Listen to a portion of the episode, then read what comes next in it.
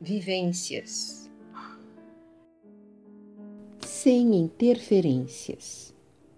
Somos nós com nós mesmos. Os outros pouco podem fazer. Temos o nosso papel neste mundo e o universo aguarda a nossa atuação.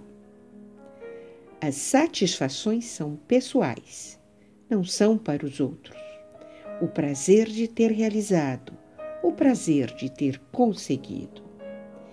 É neste pupurri de informações, sensações, atitudes, comportamentos que vamos tecendo a nossa rede, que é única, pessoal, com nossa marca, conhecida pelos que nos conhecem, nos respeitam e nos amam.